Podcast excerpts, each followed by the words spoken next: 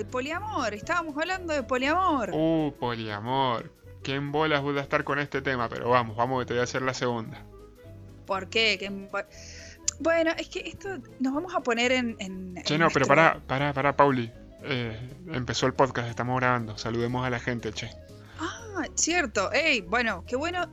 Ya si están acá en, en este tercer podcast, quiero decirles que los quiero un montón. Les agradezco el aguante. Eh, creo que ni mi mamá me aguantó tanto. Algo hicimos bien, algo hicimos bien para que estés en este... te- O algo hicimos mal y te estás cagando de risa de nosotros para que estés con, compartiendo este tercer podcast, porque si no, no se explica. Bien dicho, de nosotros, no con nosotros. Siempre. No importa, pero igual, les rebancamos que están ahí y bueno, hoy, hoy vamos a seguir eh, haciendo, haciendo catarsis y está bueno que por ahí si quieren después nos manden su opinión del tema, eh, si quieren hacer catarsis también o alguna experiencia. Recordale las redes, Pauli, a, a la gente, por favor, si se quiere poner en contacto con nosotros. Exacto, eh, yo soy Pauli, me pueden encontrar en Facebook, Instagram y Twitter, ¿viste? Pronunciation Twitter, eh, como Pauli Pietra. Y a ti te pueden encontrar como Como Juan Carpé en Instagram, en Facebook, en Fotolog y en Metroflog. También me pueden encontrar. No, bueno, no desvariemos, siempre nos va a pasar lo mismo, boluda. Siempre vamos a terminar desvariando. Es que te imaginé con el jopo. Te No, imaginé no. con el jopo. Nunca flogger, nunca flogger. Era emo, era emo. Pero eso queda para otro, Otro podcast. más, ya lo estoy anotando acá en nuestra planilla de pendientes. Por Dios. Modas momento- de los 2090-2000. Pero bueno, No, no, hoy, no. hoy íbamos a hablar de otra cosa. Dale, dale, no nos valamos, no nos No valamos. nuestra, no nuestra vergonzosa adolescencia, Exacto. que todavía no termina. Bien. Sigamos. Jamás. La, la cuestión es el poliamor, sí. Poliamor. A todo esto. Primero que nada, ¿qué mierda es el poliamor? ¿Qué se supone que es el poliamor? No tengo idea qué es el poliamor. O sea, tengo un poco porque obviamente vivimos en, en una generación abierta y una generación mediática y una generación donde el movimiento LGBTQI, lo dije bien, este, Wow. ¿viste? Me sé todas las siglas. Preguntame qué significa la L, la G, la B, la T, la Q, la I y lo sé. Bueno, en este movimiento eh, ha aparecido también formas diferentes de expresar nuestro amor y, y uno es esto, el poliamor. Bueno, si, no- si nos vamos a poner un, poco técnico desde lo que yo no entiendo, o sea, tiene que ver con esta cuestión de, de desconstrucción, que hay mucho ahora y de cuestionar absolutamente todo lo, establecido, que en cierta manera está bueno, porque por ahí en, esta continuidad del día a día uno nunca se pone a pensar y, y repite mm, de manera mecánica. Y bueno, el, el cuestionamiento del poliamor creo que va a esta cuestión de la pareja, de la pareja binaria, más allá de, de- o sea, sin distinción de sexo. No tiene que ver con que sean dos personas del mismo sexo, ¿no? Sino, No, no, no, La eso cuestión va- de lado.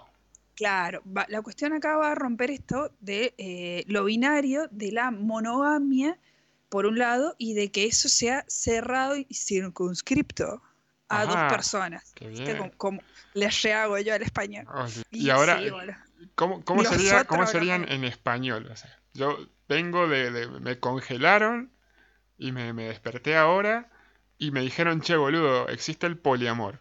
Entonces me explican más o menos que el poliamor es tener tres parejas, y, y no te estoy hablando de tener una pareja y tener un amante, sino tener tres parejas, y, y- y no lo entiendo. No lo entiendo. Llamame cavernícola, llamame... Es como que no me cierra. Yo intento explicar a lo que yo he entendido, porque Dale. es, es, es como una, una propuesta superadora. O sea, cuando hablamos de monogamia, obviamente hablamos de una pareja, dos personas, más allá de la sexualidad. eh, esto va más allá de la poligamia, o sea, no es porque seguimos estando en una cuestión cerrada, o sea, eh, de que sean cuatro, o no sé, o un harem en la, a la versión antigua. Bien. De esa misma manera era una cuestión cerrada, porque si fuera un hombre con tres mujeres o una mujer con tres hombres, eh, había como cierto código y eh, cierta cuestión de respeto y que la cuestión sexual y afectiva se cierra solamente ese grupo de personas. Bien. No sé si me, no sé si me entiendo yo misma. La gente en casa te está, te está entendiendo. O, o está O te- o- intentando entenderte. No sé O ya apagó el podcast, una de dos. Probablemente. O está mirando así como diciendo, estos dos ya se chuparon. Claro, claro, no, señores, son las 7 de la tarde recién. Recién llevamos un cajón. Este. claro. Eh, bien, no, creo Entonces, más o menos, vos decís que viene siendo parte todo de una construcción social, ¿o no? Claro, sí. Hoy en día, o sea, hoy en día todo se lo ve, y, y en realidad es así, es toda una construcción social. Pero, eh, qué sé yo, bueno, hay, hay, hay, algunos sectores que dicen que hay cosas que son naturales y normales, cosas que no si son tan así, pero bueno, en realidad lo, lo del, del, poliamor es complejo y acá es donde entra una, una, una, cuestión desde cómo cada uno lo interpreta y la cuestión de ponerse de acuerdo, porque a ver, eh, yo creo que se presta mucho para la avivada. Exacto, exacto, exacto. Mi, mi problema con el poliamor es que si bien creo que hay gente que lo puede tomar muy en serio y que le salga muy bien y pasarla muy bien, creo que la mayoría eh, lo toma por otra, como siempre rompemos todo. El problema es eso, creo que rompemos todo. Que, claro, porque todas estas cuestiones en realidad se basan en, en, en, la honestidad y en la responsabilidad afectiva. Me encanta esa frase es responsabilidad afectiva. Es así, o sea, a ver, primero, vamos con la honestidad, ¿sí? Mm, metele. Porque, metele, dale, dale vos que me quedé sin letra. o sea, ah, está bien, vas a tener una relación de tres personas, ¿sí? Pero ¿cómo haces que, que sea de, de una forma este poliamor, esta distribución de amor, sea equitativa? ¿Entendés? ¿Cómo haces para que el tercero Ahora, bueno, también eliminamos lo que sería un tercero, porque tendrían todos la misma carga eh, afectiva, por llamarlo de alguna manera, por ser redundante. Horizontalidad, bueno, sigan metiendo términos. Claro, si terminaban haciendo un simposio los chicos. Este, entonces se, me complica a mí en ese momento decir, bueno, quiero más a, a, Pedro que a Juan, ¿entendés? O cómo es la cosa, ¿no? Eso no, no me cierra. Claro, bueno, ahí donde vos tenés que de, construir, bueno, como se diga. Sí, de construir, sí, sí, sí, sí. Eso. Y, pensar que los celos no, no corresponden y no están bien porque nadie posee al otro. O sea, nosotros estamos muy acostumbrados a hablar desde un lugar desde posesión del otro y eso sería lo que está mal. Bien. ¿sí? Eso sería lo que está mal. Ahora, el, el, tema es que yo creo que es algo tan arraigado en nosotros que no sé cómo mierda haríamos para salir de todo eso y en algún punto eh, ser capaces de, llegar a eso. A mí, a mí, ¿sabes dónde me hace mucho ruido?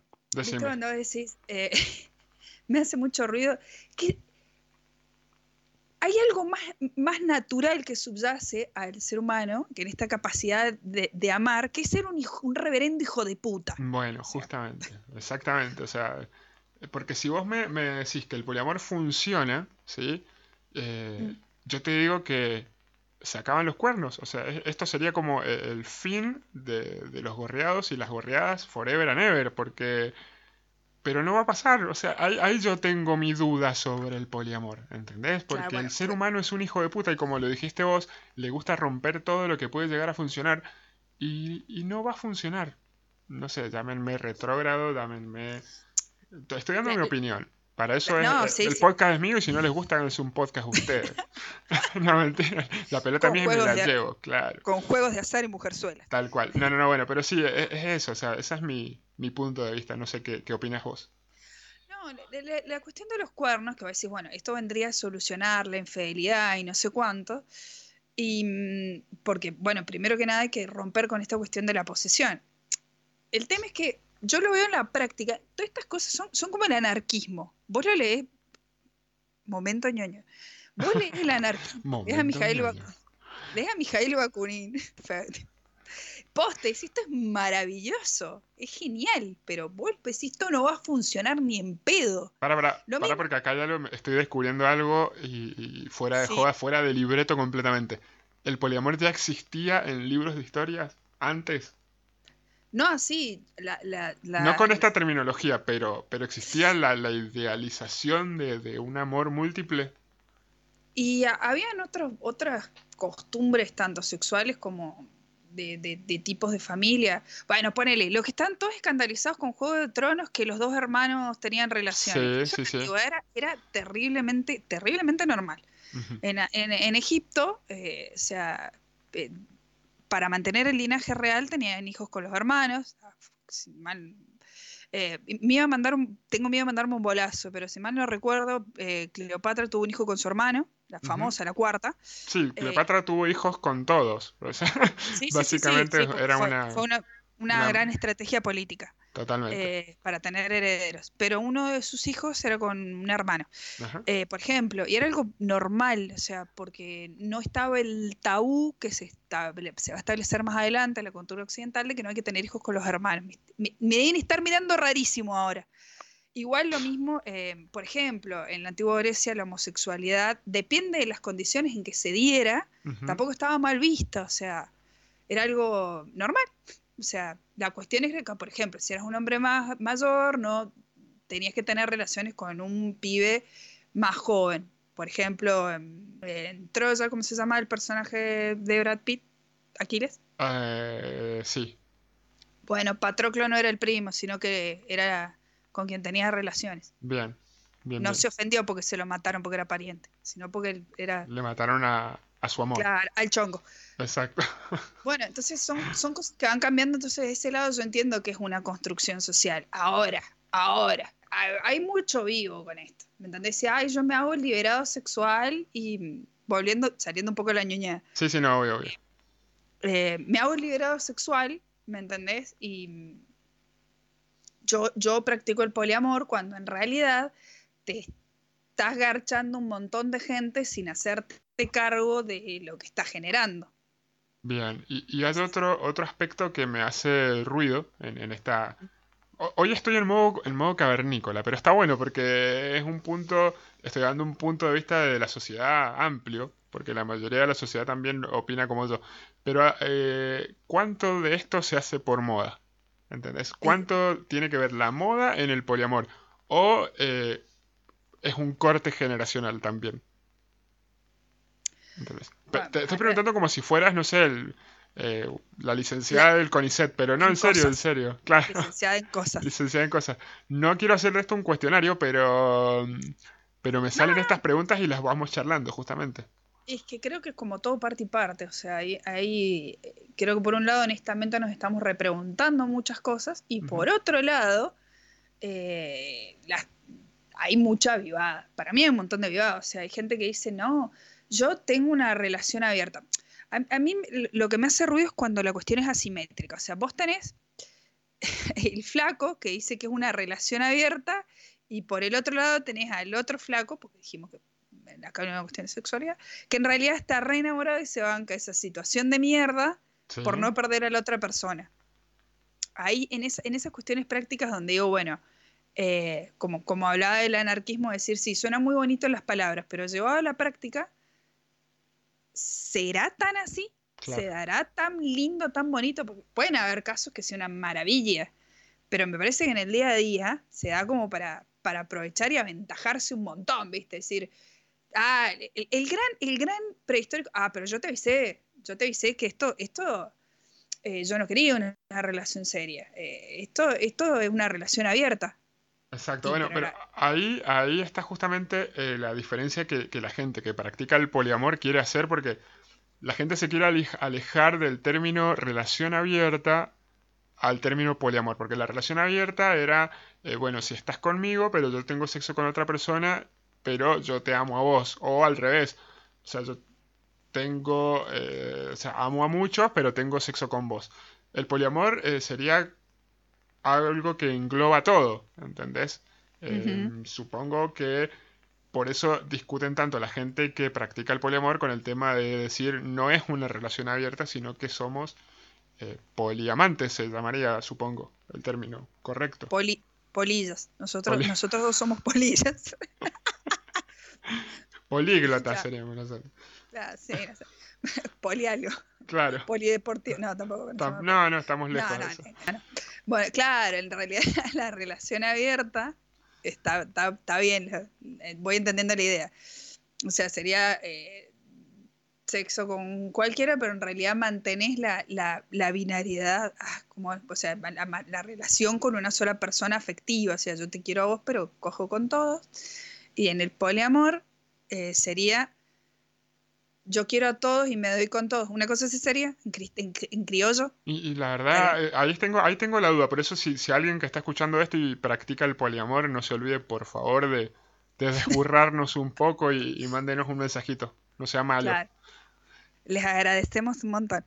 Eh, no, pero es que, bueno, a, mí lo, lo, que mucho me hace ruido es que suena muy bonito, pero la veo, como dije, la veo re difícil en la práctica, porque hay... ¿Hasta qué punto el decir la honestidad, vuelvo al tema, ah, hasta qué punto es válido decir, y yo te avisé, yo te dije cómo era?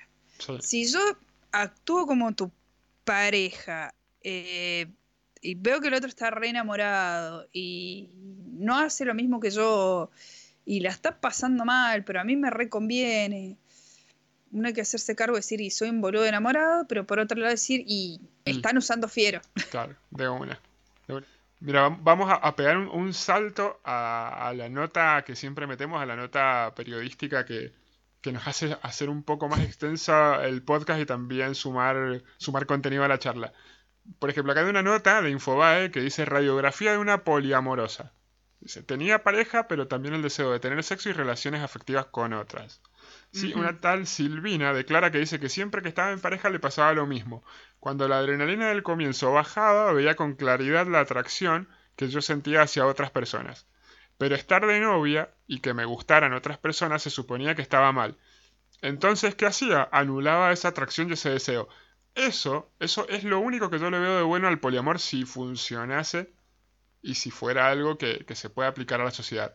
Porque esta flaca, Silvina, dice que anulaba la atracción y el deseo.